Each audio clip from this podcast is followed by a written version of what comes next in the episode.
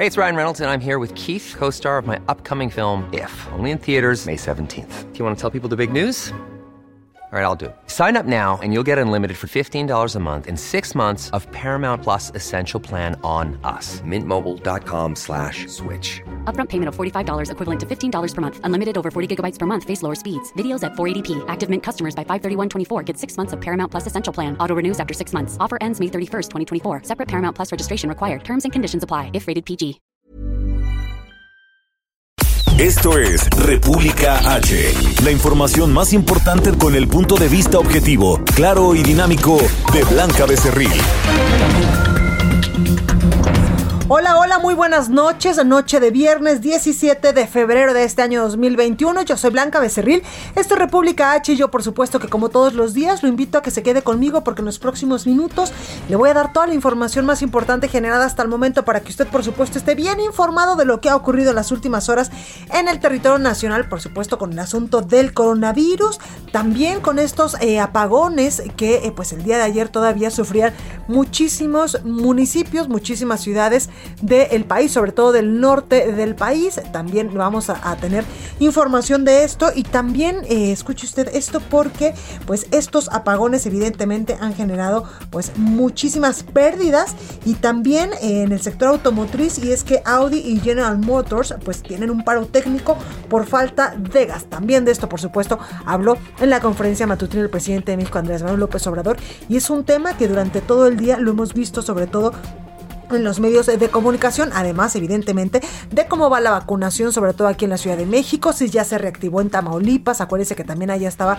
pues parado el asunto y en Nuevo León, en varios municipios de Nuevo León, por el mal clima, por las nevadas y porque pues no podían, no podían todavía aplicarle la vacuna a estos adultos mayores, adultos mayores de 60 años que son pues el primer sector de la población que se está vacunando en estos momentos en el país. También como vamos en este ranking que publicó la Universidad de Oxford en el asunto de cuántas vacunas han puesto los países para eh, pues inmunizar a su población. Le tenemos pues, lamentablemente malas noticias porque México literalmente va en los últimos en los últimos lugares pese a que pues yo le he dicho ya en muchas ocasiones y le hemos informado en estos espacios de El Heraldo eh, de México que pues el gobierno federal sigue y sigue recibiendo pues dosis de vacunas de Pfizer y eh, de otras también. Así que sobre esto le voy a hablar en unos minutitos más. Yo soy Blanca Becerril, esto es República H y vamos a un resumen de noticias.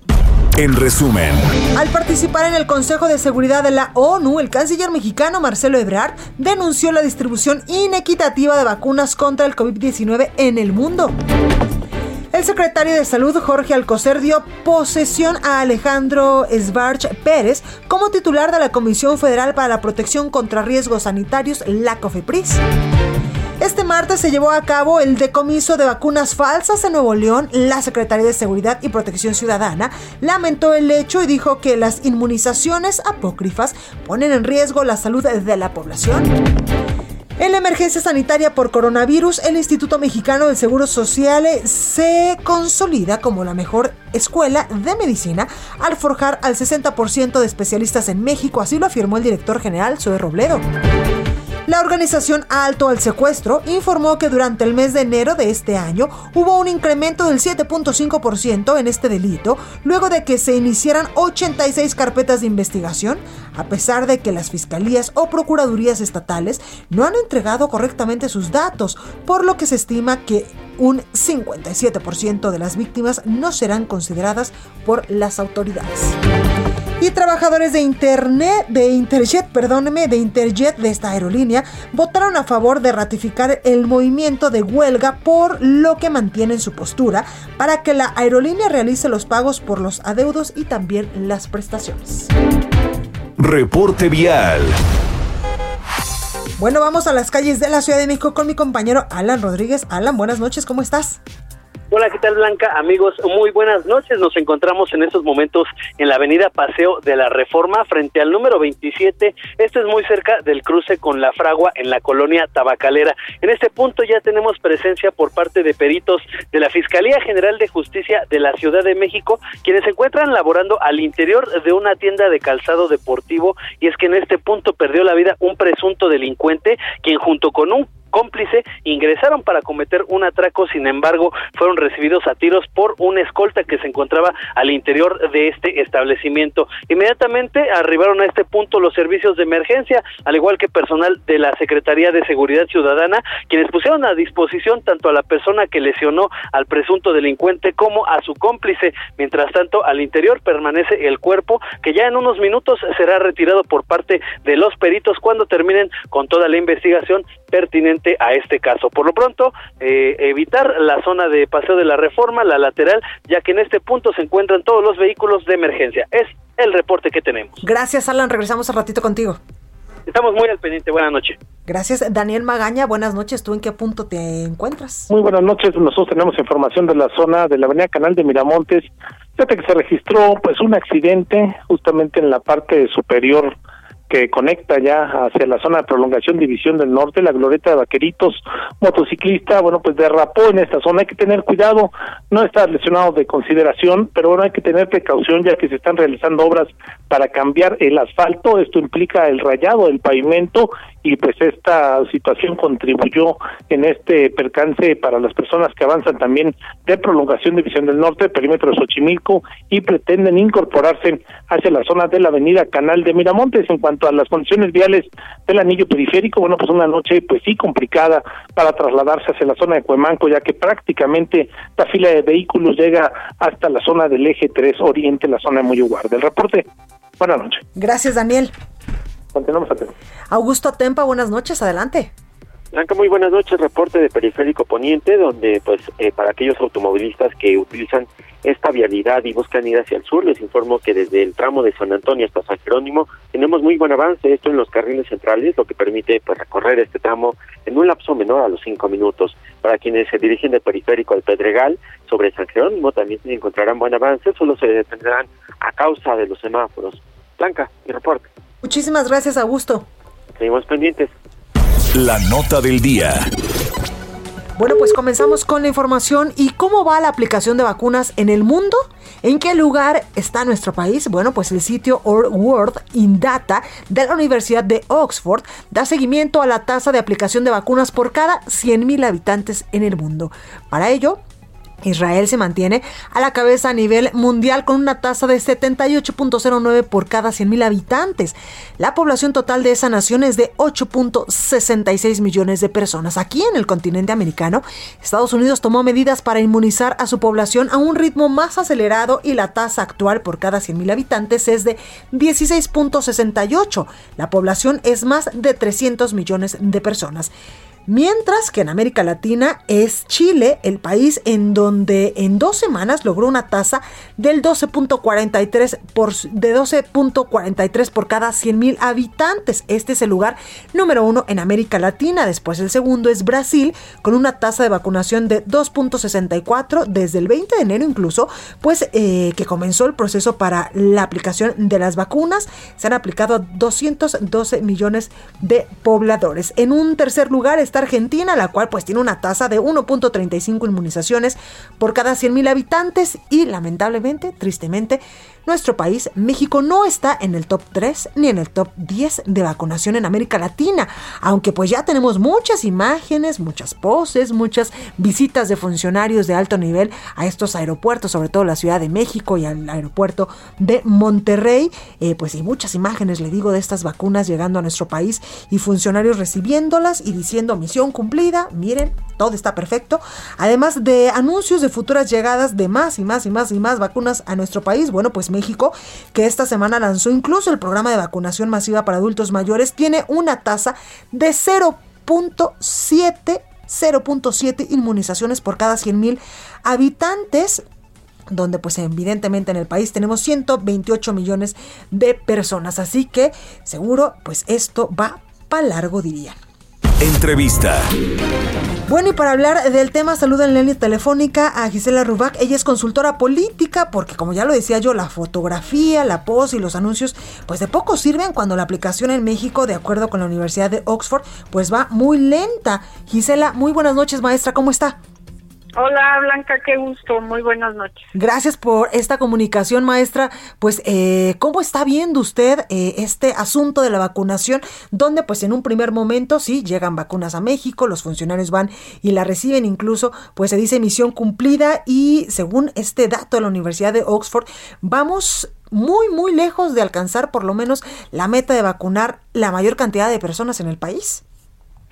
Mm, bueno, recordemos que parte de la estrategia de comunicación de este gobierno ha sido exactamente lo que estamos viendo con, con la parte de este tema tan delicado de la pandemia COVID y, y la esperanza y la expectativa de, de poderte vacunar. Recordemos que la llegada de las primeras vacunas nunca quedó claro, aunque se pidió que se transparentara, después se supo que fue un obsequio del señor Trump a su amigo, el presidente de, de México.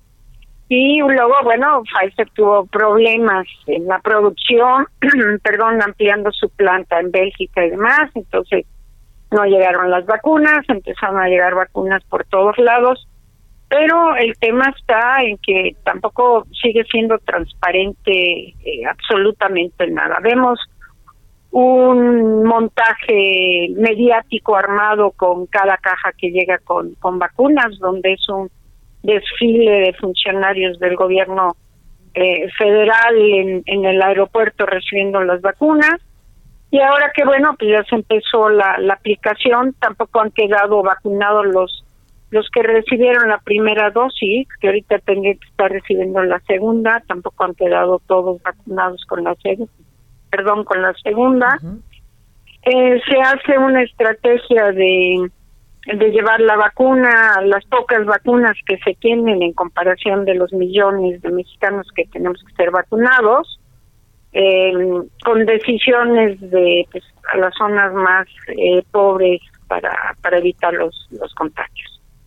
Vimos lo que sucedió prácticamente desde el lunes, sobre todo en, en, la Ciudad de México, en tres delegaciones, y los grandes cuestionamientos que ha habido eh, en el sentido de, en razón de que te piden tu credencial del INE, que es fotografiada, una foto tuya, y pues esto ya generó tal cantidad de enojo y de molestia que hace unas horas el doctor López Gatel y la Secretaría de Salud salieron a, a decir que, que no, que realmente la fotografía y INE se pedía para agilizar la vacunada y pues sabemos que este es un tema neta y absolutamente y tristemente electoral.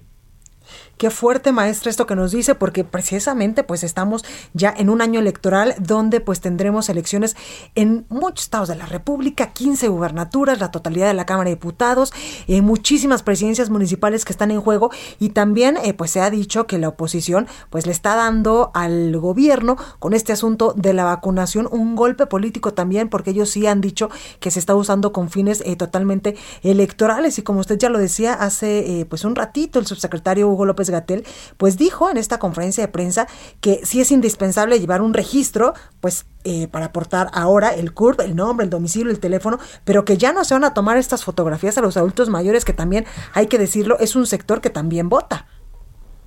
Definitivamente, o sea, eh, yo creo que el momento, como siempre, a mí me ha llamado, lo que más me ha llamado la atención es la suerte que siempre ha tenido el, presidente de salir avante en momentos difíciles, críticos y demás, y que este caso no es la excepción. Además, dado el retraso en la producción de las vacunas, justamente van a llegar el mayor número de vacunas para unas semanas antes de la de la elección.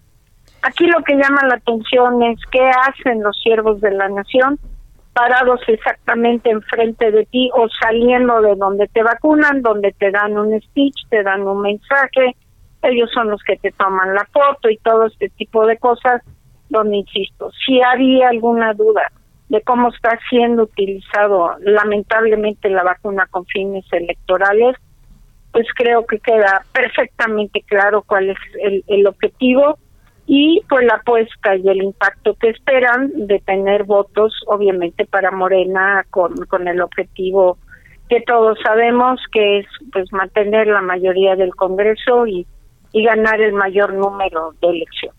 Aquí la pregunta es, ¿se vale utilizar este momento de tanta angustia eh, que tenemos, yo diría prácticamente todos, al miedo del contagio, de morir y estas cosas que se generan colectivamente? Yo creo que ahí es donde está el gran, gran cuestionamiento. Totalmente, eh, maestra. Oiga, ¿cómo blindar pues este asunto de las vacunas en un proceso electoral donde pues ya veíamos, incluso usted se acuerda, semanas antes, eh, pues personas que querían tener un cargo de elección popular o que habían levantado la mano para eh, pues para algún algún tema electoral, incluso tomándose fotografías o poniendo en redes sociales pues muchos mensajes vinculados a que gracias a que el gobierno federal del partido tal pues está trayendo las vacunas es que pues están eh, pues empezando a inmunizar muchas personas y eso pues también evidentemente tiene tintes electorales de estas personas que subían ese tipo de información a redes. No, simple y sencillamente eh, recordemos el spot que tenía el partido del, del presidente al aire donde supuestamente iba a destinar el 50% del dinero que reciben de financiamiento público a la compra de vacunas. Esto la ley lo prohíbe total y absolutamente porque el dinero que reciben los partidos tiene exactamente definido para qué debe de ser utilizado y en ningún lado la ley les permite que utilicen ese dinero para para lo que anunciaban en su en su spot. A mí me llama la, la atención el tema de que el INE toma una serie de medidas, el tribunal tira hasta el día de hoy todas las todas las eh, medidas tomadas por el INE. Entonces que tenemos claro que el, que el tribunal sabemos para dónde va a jugar y con quién va a jugar y que tampoco van a poner un freno en el uso electorero de la vacuna de aquí a junio. Pues ahí está, ahí está la información. Gisela Rubac, consultora política. Muchísimas gracias, maestra, por esta comunicación. Un gusto, Blanca. Muy buenas noches. Y a cuidarnos, a seguir con las medidas y no olviden el uso del cubrebocas. Totalmente, maestra. Gracias, cuídese mucho. Gracias. Bueno, ¿y cómo inició la vacunación a adultos mayores en la Ciudad de México ya en el tercer día? Carlos Navarro nos tiene todos los detalles. Carlos, adelante.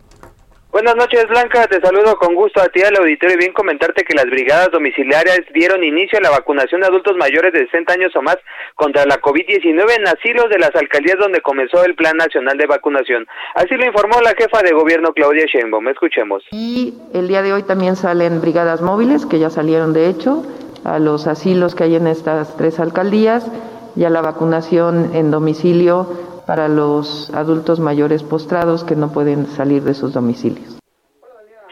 Se trata de cinco residencias para adultos mayores en Magdalena Contreras y una más en la alcaldía Coajimalpa, las que recibieron las brigadas. Escuchemos. A ver, en estas tres alcaldías hay 1.067 personas eh, que llaman adultos mayores postrados. Este es el nombre, dado que no tienen movilidad para poder acceder a una unidad de vacunación. Y si me pasan ahorita el dato de... Eh, cuántos asilos y casas hay para adultos mayores y son eh, ocho, siete brigadas para vacunar asilos y en total tenemos 46 brigadas para vacunar en domicilio. Pero en este momento salieron 20 brigadas nada más.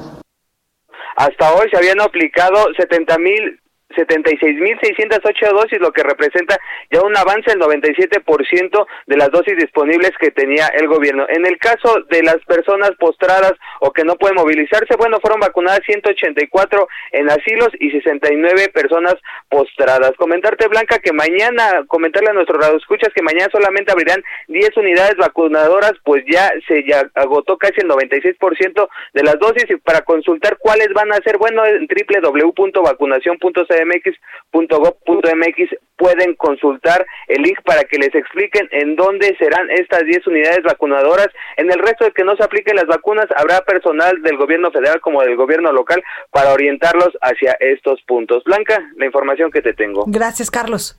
Hasta luego, buenas noches. Dani García, corresponsal en eh, Nuevo León, nos da más información porque pues queremos preguntarle, ¿ya arrancó la vacunación allá? Mi Dani, ¿cómo estás? Hola Blanca, muy buenas noches, así es, de hecho, pues hoy finalmente arrancó la vacunación aquí en Nuevo León, hay que recordar, estaba programada para el lunes, sin embargo, por los fríos que se vivieron acá en la región norte del país, pues obviamente también en Nuevo León, se pospuso hasta hoy miércoles. A las 10 de la mañana, el gobierno del estado arrancó la jornada de vacunación contra el COVID-19 para adultos mayores de 60 años, esto en dos municipios del estado, Linares y Doctor Arroyo. Eh, hay que recordar, como, como te comentaba, la temperatura los días pasados pues impidió que se pudiera arrancar con esta vacunación, sin embargo hoy pues el clima fue más amable con los regiomontanos, con los neoloneses y pues finalmente se pudo aplicar esta vacuna. En Linares, que fue donde se inició eh, formalmente con esta vacunación, eh, se destinaron 12.197 dosis para adultos mayores. Después de que se les aplicara la vacuna, ellos debieran esperar 30 minutos para descartar posibles efectos adversos que, fueron, que pudieron haber sido causados por los inmunizadores. En total, hay que recordar, el gobierno federal envió el pasado domingo 36.360 dosis de AstraZeneca. Esta vacuna pues finalmente ya pudo ser aplicada a los residentes de los municipios que te comentaba, Linares y Doctor Arroyo. Para esto se lleva un control a través del registro que levantan los siervos de la nación, algo que pues así como en otros lugares del país levantó sospechas ya que estaban pidiendo identificaciones oficiales, algo que reclamó la autoridad estatal. El, el secretario de Salud del Estado indicó que Además de esto, perdón, Blanca, el secretario de Salud del Estado indicó que, aproximadamente atendieron a 3.000 personas en el módulo instalado en Linares que cerró a las 6 de la tarde. Y a partir de mañana, jueves, se irán abriendo otros centros en las regiones de La Petaca y Hacienda y otros municipios que son Arramberri, Galeana, Iturbide y Mieri Noriega. La segunda dosis se está recibiendo de 8 a 12 semanas posteriores a este día aproximadamente 14 días después de segunda aplicación es cuando se podría empezar a recibir esta eh, pues la cobertura de la vacuna. Y bueno, Blanca, si me permites te platico otra cosa que sucedió hoy aquí en Nuevo León, aparte pues de esta buena noticia que fue el arranque de la vacunación. Aquí se dio a conocer que las autoridades detuvieron a seis personas sospechosas de vender vacunas contra COVID-19 falsas, por lo que la clínica donde se estaban vendiendo fue suspendida. Las autoridades alertaron de una supuesta red de mercado negro de vacunas en la zona metropolitana de Monterrey. En la rueda de prensa de las 3 de la tarde se dio a conocer que se está pues formando un mercado clandestino para vender vacunas en donde encontraron una supuesta clínica en el municipio de San Nicolás que ofrecía la vacuna por 11 mil pesos. Además de esto, se encontró en el municipio de Monterrey otra aplicación de la vacuna en el fraccionamiento de las Misiones, al sur de Monterrey, donde supuestamente se vacunaron a 80 personas con estos inmunizadores falsos. Actualmente, pues la autoridad está investigando si se trata de vacunas que fueron robadas de otros estados o incluso de otro país para poder aplicarse aquí o si simplemente se trata pues de algún tipo de agua o sustancia química que pudiera estar afectando, eh, que pudieran estar vendiendo a estas personas que pagaron hasta 11 mil pesos. Pues ahí los detalles, como siempre, muy completo el reporte, mi Dani, gracias. Al contrario, Blanca, muy buenas noches. Bueno, y en Tamaulipas inició ya la vacunación, ¿sí o no? ¿Cómo vamos? Carlos Juárez nos tiene los detalles. Carlos, ¿cómo estás?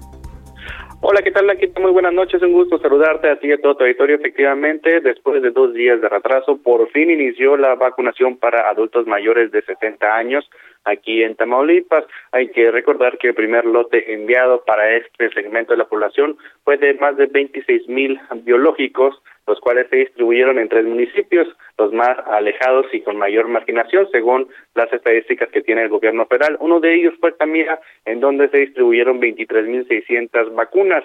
El día de hoy se instalaron al menos 19 puntos que estuvieron custodiados en todo momento por elementos de la Guardia Nacional y de la Secretaría de la Defensa Nacional. Ahí el delegado federal, eh, José Gómez Leal, confirmó que, bueno, los biológicos van a estar siendo aplicados a los adultos mayores siempre y cuando, Blanquita, no se vuelvan a registrar descensos de temperatura como se tienen pronosticados para el día de mañana. En caso de que la temperatura vuelva a bajar drásticamente, eh, estuvimos entre los 0 y los 5 grados en la entidad, se va a cancelar la vacunación. Hay que mencionar, Blanquita, también, antes de concluir con mi reporte, que llegaron cerca de 20 vacunas, 20 mil vacunas de la farmacéutica Pfizer que van a ser para complementar la aplicación de la segunda dosis para los eh, trabajadores de la salud de los hospitales, tanto públicos eh, del Estado y federales. A ver la información desde Tamaulipas, Plaquita. Pues ahí lo tenemos, Carlos. Muchísimas gracias. Muy buenas noches. Buenas noches.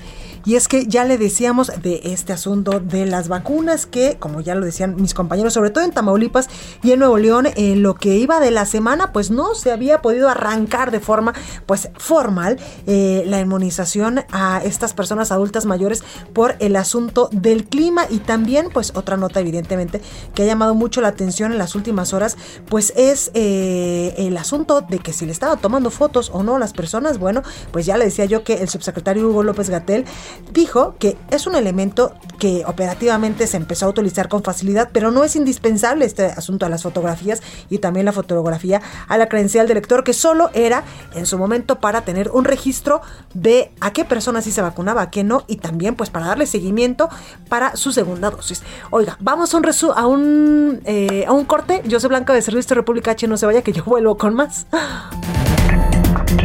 Continúa escuchando a Blanca Becerril con la información más importante de la República en República H. Regresamos. Estamos de regreso con la información más importante de la República en República H con Blanca Becerril, transmitiendo en Heraldo Radio.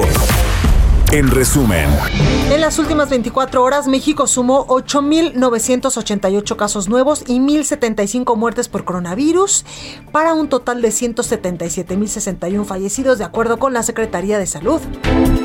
El tercer día de la jornada de vacunación en la Ciudad de México en escuelas y centros de salud donde se aplica la vacuna contra el COVID-19, el proceso, aunque más organizado, sigue generando molestias entre la población de adultos mayores, quienes argumentan que es mucho el tiempo de espera para recibir el fármaco.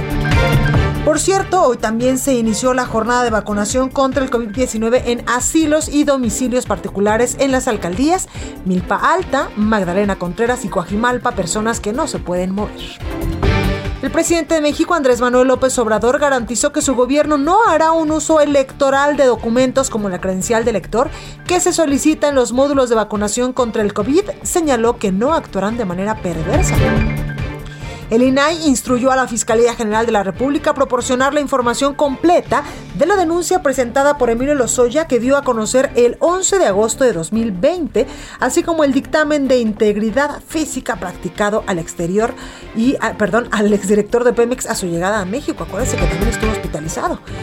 Oiga, diputados y líderes locales de Morena denunciaron que en la designación de los candidatos por lo menos cuatro alcaldías de la Ciudad de México. En ellas se modificaron los resultados y los acuerdos procesados durante semanas. Bueno, y vamos con mi compañero Paris, Paris Alejandro, reportero de El Heraldo, porque nos tiene información importante. Mi Paris, ¿cómo estás? Buenas noches, Blanca, amigas, amigos del Heraldo. Y es que esta mañana en el Consejo de Seguridad de las Naciones Unidas, el secretario de Relaciones Exteriores, Marcelo Ebrard, hizo un llamado a los países para evitar el acaparamiento de las vacunas contra el COVID-19 y es que 10 naciones concentran el 75% de la producción mundial de vacunas. Pidió acelerar la entrega de vacunas a los países con menos ingresos a través del mecanismo multilateral COVAX, el cual todavía no da resultados. Escuchamos al secretario Marcelo Ebrard. Es cierto que el mecanismo multilateral COVAX es una herramienta fundamental, innovadora y extraordinaria pero también debemos reconocer que ha resultado insuficiente hasta ahora y que el escenario que queríamos evitar desgraciadamente se está confirmando. Al día de hoy no se han distribuido vacunas vía este instrumento multilateral. En tal sentido, instamos a los países a evitar el acaparamiento de vacunas y acelerar las primeras etapas de las entregas de COVAX privilegiar la distribución a los países de menores recursos.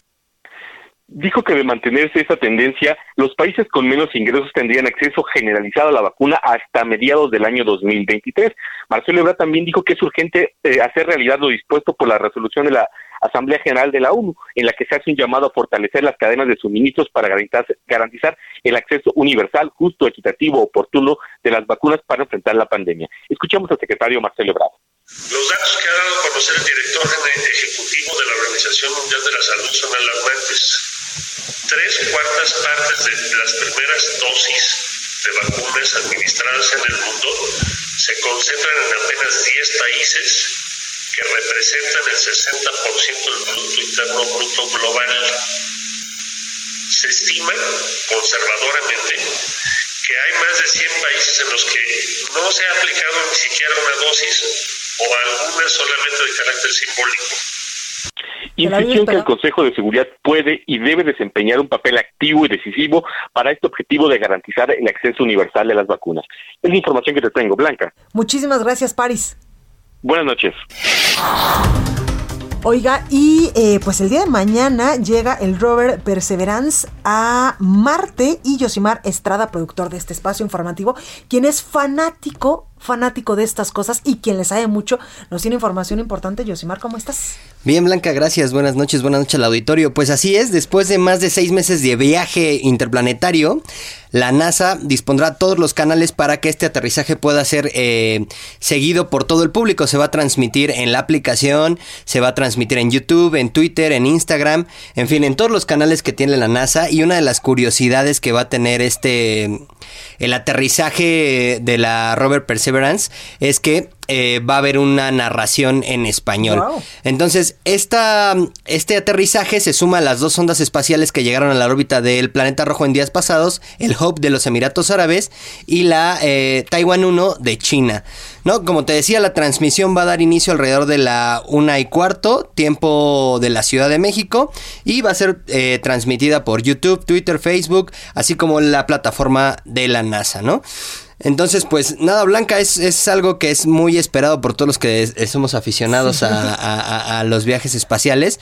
Y no sé qué importancia puede tener esto, ¿por qué no se lo preguntamos a la doctora Julieta Fierro? Totalmente. Doctora, ya la tenemos en la línea. ¿Cómo está? Buenas noches. Pues también tan emocionada como ustedes por este gran acontecimiento. Oiga, doctora, que justo le decía hace ratito a mi productor que incluso pues pude escuchar eh, en algunos eh, medios de comunicación un audio de 60 segundos de, de este eh, de esta pues navecita no tripulada que pues está haciendo este viaje a Marte. Sí, fíjate qué interesante. Se supone que en el espacio no hay sonido porque está vacío es decir, nosotros podemos transmitir sonido por agua o por una madera o por el aire, pero eh, resulta que iba esta nave en camino a Marte y decidieron probar el audio. Y empezaron a escuchar ese ruidito que seguramente escuchaste. Y lo que pasó es que un cablecito se soltó y estaba rozando contra la, la, la pared de la nave y pues la, el, el, sonido a través del metal sí pasó a la, al servicio bueno, el audífono. Y bueno, pues fue muy emocionante porque pensaban no escuchar nada y escucharon ese sonidito. Así es que estuvo divertido.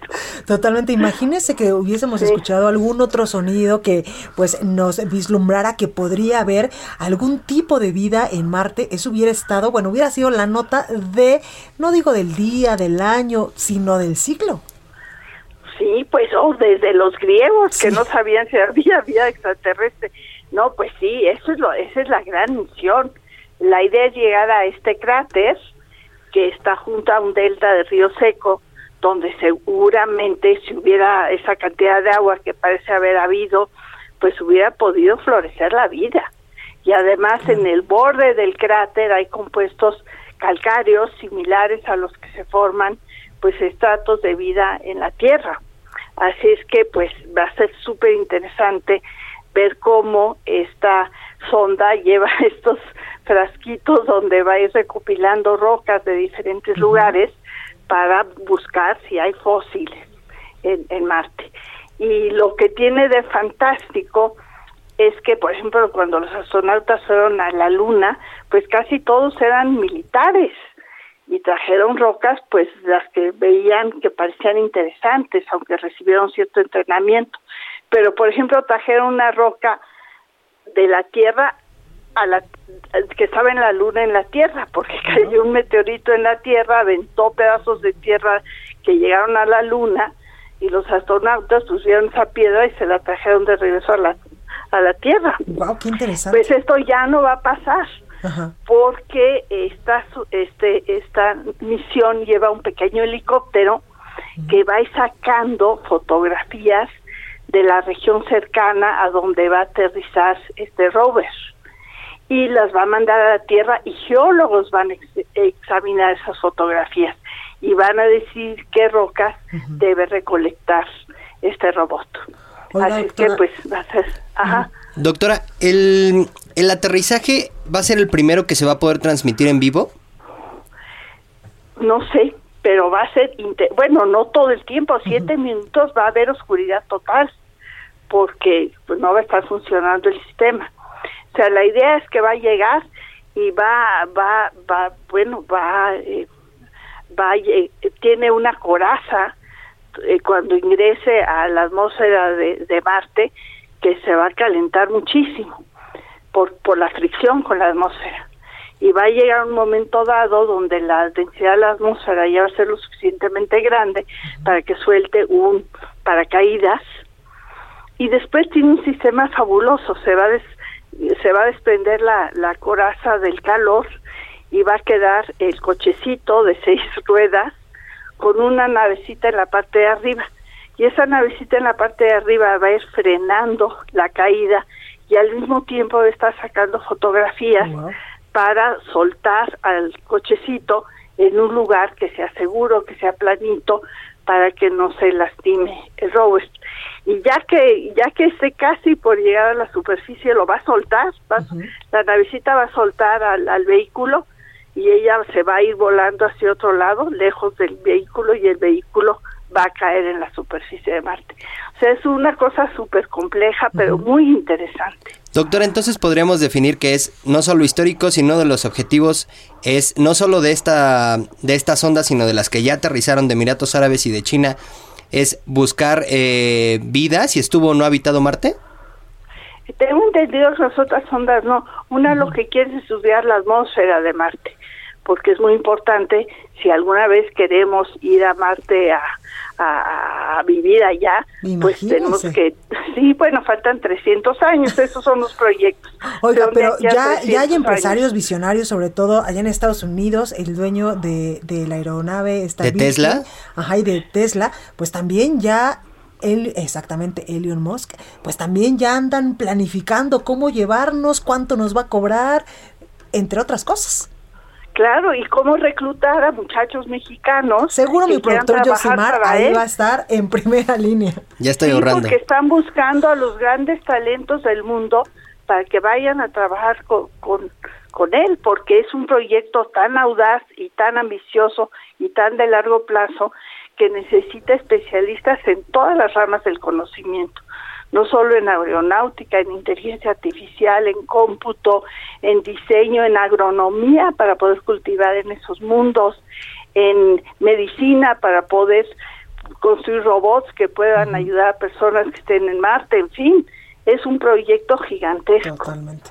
Pues ahí lo tenemos. Doctora Julieta Fierro, divulgadora científica y astrónoma, muchísimas gracias por esta comunicación y por ayudarnos a imaginar pues la maravilla que va a pasar el día de mañana allá en el espacio. Ay, sí, y bueno, eh, no se lo pierdan y que disfruten mucho la vida, que pronto haya vacunas y que recordemos la libertad. Ojalá que sí. Pero por lo por el momento nuestra libertad está pensar en las estrellas y en Marte y en vida en otros lados. Qué lindo mensaje, doctora. Gracias, cuídese mucho.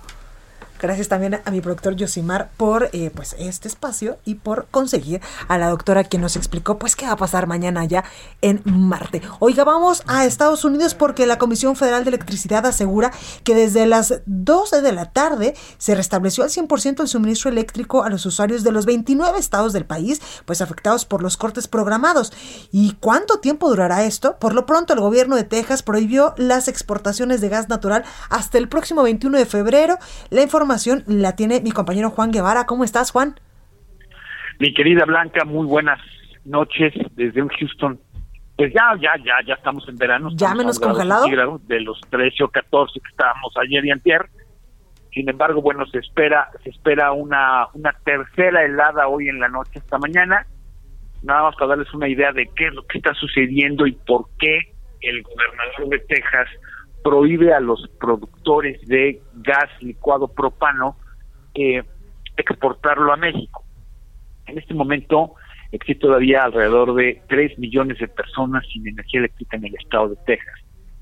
¿Qué sucede? Lo que sucede es que el sistema de distribución y de producción de energía eléctrica se vio severamente afectado por esta tormenta invernal, por no decir infernal, que nos acaba de eh, prácticamente hacer perder la semana. No, para tener una, que tengan una idea, eh, no se va a restablecer el clima normal en, en, todo el estado de Texas de aquí al sábado, o sea que tendremos todavía tres días más de heladas y congeladas.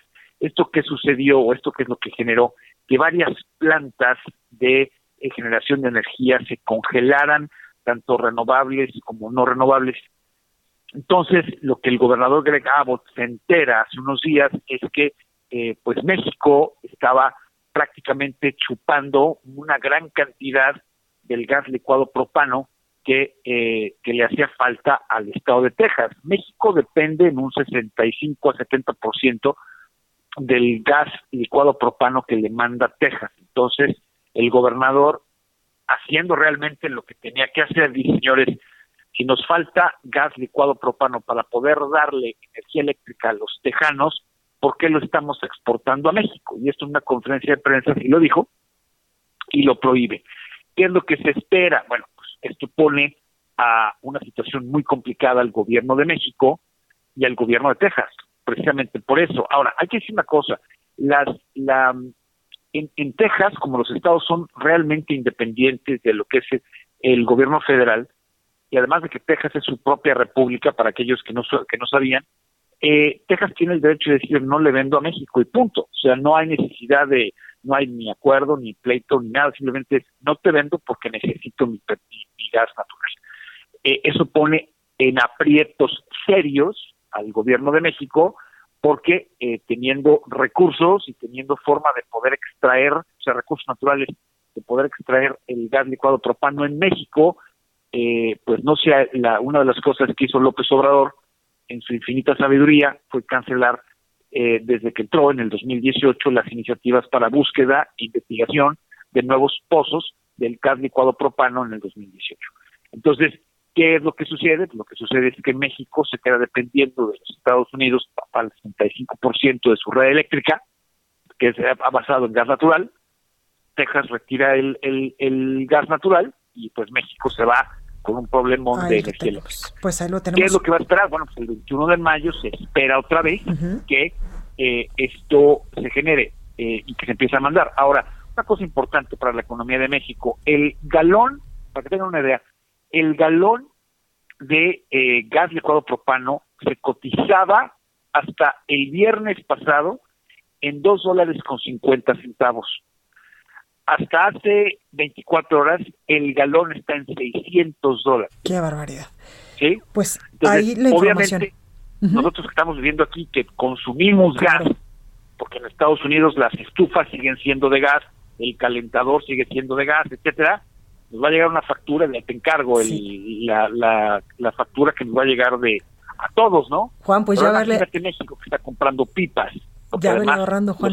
cerraron los, los, los eh, los ductos para, para pasar a México, están comprando pipas como pueden de otros estados del país, porque Texas les dijo que no, pues ahí, ahí los detalles de lo que está pasando en estos momentos allá en Houston con mi compañero Juan Guevara. Oiga, y en información del país, en información electoral, diputados y líderes locales de Morena denunciaron que en la designación de los candidatos a por lo menos cuatro alcaldías de la Ciudad de México se modificaron los resultados y los acuerdos procesados durante semanas. Y también, pues hay información importante sobre la violencia electoral y esta la tiene mi compañera Diana Martínez. Diana, buenas noches, adelante.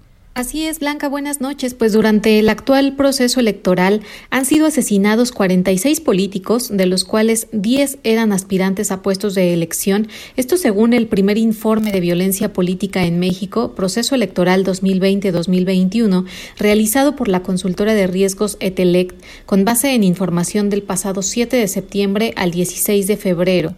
Esta cifra representa una disminución del 32% con respecto a los homicidios dolosos de políticos en el mismo periodo del proceso electoral 2017-2018, que sumaron 68. Eh, entrevistamos a Rubén Salazar, él es director de ETELECT, quien señaló que la pandemia por COVID-19, las alianzas entre partidos políticos y la duración de las precampañas, que fueron muy cortas, son factores que ocasionaron la reducción de la cifra de políticos asesinados. Sin embargo, se registró un aumento del 4.13% en las agresiones totales que suman 151, esto con respecto al mismo periodo del proceso electoral de hace tres años en el que se registraron 145. Eh, el 53.6% de, de estas 151 agresiones fueron cometidas con armas de fuego y también perdieron la vida 12 familiares de políticos en atentados armados. Morena y el PRI son los partidos con militantes con más agresiones. Bueno, pues ahí los detalles con mi compañera Diana Martínez y es momento de escuchar a Yuri Franco, coach en finanzas personales y columnista del Heraldo, para que nos diga, pues, qué vamos a poder leer mañana en su columna de El Heraldo, mi Yuri, adelante. Hola Blanca, muy buenas noches, qué gusto saludarte, saludar a tu audiencia. Así es, el día de mañana estaré compartiendo con ustedes mi participación para el periódico El Heraldo y en esta ocasión aproveché este espacio para hablar sobre la conmemoración del Día de la Mujer. El próximo 8 de marzo vamos a estar conmemorando todas las mujeres en, el, en este país, en el mundo. Y yo quiero traerles a memoria este día tan impresionante que se vivió hace un año a través de esta convocatoria que se llamó Un día sin nosotras. A mí me parece un hecho sin precedentes en la historia de las mujeres en México porque a través de este día se dejó un mensaje muy claro. La mujer en México y su trabajo es muy valioso. Y te voy a decir una cifra que yo me fui de espaldas, es impresionante. Toda la gente, todas las mujeres que se sumaron a esta convocatoria y no asistieron a trabajar el pasado 9 de marzo de 2020, crearon una pérdida de 30 mil millones de pesos a nivel nacional. Y solamente estoy hablando del trabajo remunerado. No está contemplado el trabajo no remunerado, aquel que realizan las mujeres dentro de sus hogares, cuidando a sus hijos, cocinando, limpiando, cuidando a algún pariente enfermo. Solamente el trabajo remunerado les demostró al sector empresarial que las mujeres podemos y podemos mucho, que sumamos y sumamos mucho. Y también un mensaje claro para nuestro presidente, un mensaje claro para aquellos que se encargan de impartir justicia, para aquellos que se encargan de crear las leyes. En estos tres niveles necesitamos mayor compromiso. Necesitamos un México más seguro. Necesitamos mejores condiciones de trabajo.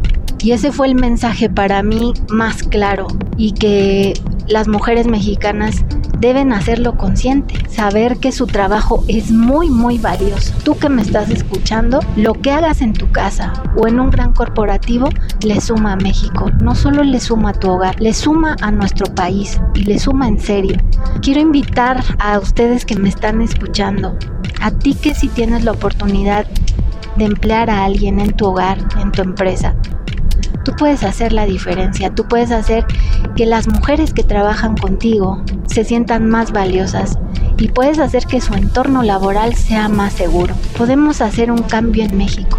El trabajo de la mujer tiene mucho valor, nos ayuda a construir nuestra identidad, nos ayuda a ser mejores personas, también nos ayuda a llegar a ese destino maravilloso que es la autonomía económica. La autonomía económica nos permite tomar decisiones desde la paz, desde la tranquilidad, tomar el control de nuestro futuro, de, nuestros, de nuestras familias, llevarlas hacia donde nosotras queremos. Les recuerdo que me pueden encontrar en redes sociales como Yuri Franco y ahí estoy. Cualquier comentario que tengas sobre esta intervención o cualquier duda, me va a dar mucho gusto ayudarte. Les dejo un abrazo y muy buenas noches. Bueno, pues ahí está Yuri. Oiga, y estamos a poco, a pocos eh, pues eh, meses ya de la elección del próximo 6 de junio y hoy en el Heraldo de México pues sacamos una sección especial de estas encuestas que mes con mes les vamos a estar proporcionando sobre pues cómo va la intención del voto, sobre todo en las 15 gubernaturas del país. Hoy le tocó el, eh, pues el turno a Zacatecas y es que David Monreal, quien es el abanderado de la coalición Morena, Partido del Trabajo, Partido Verde y Nueva Alianza, lleva a la cabeza a la cabeza la, eh, pues la preferencia electoral con el 43.0% de los votos. Esto a cuatro meses de la elección, eh, pues allá en Zacatecas, donde esta coalición, Juntos Haremos Historia, supera por 17.9 puntos porcentuales a la alianza y al aspirante de la coalición PRI, Partido Verde, no PRI, PAN y PRD. Evidentemente, pues el Partido Verde va con David Monreal en esta alianza con Morena. Bueno, pues ahí, ahí los detalles. Antonio Bautista, buenas noches, que vamos a leer el día de mañana. Blanca, ¿qué tal? Muy buenas noches a ti, a los radioescuchas de Heraldo Radio. Bueno, pues mañana vamos a tener eh, pues eh, los resultados que encontró el CONIVAL en eh, pues los programas de, emergencia que aplicaron algunos estados y qué crees pues encontró mucha opacidad. No hay herramientas claras no hay cuentas claras vamos ni siquiera la lista de los beneficiarios es completa. Mañana nos vamos a poder enterar de eso Blanca. Pues ahí lo tenemos Antonio Bautista muchísimas gracias por esta comunicación y mañana leemos el Heraldo de México.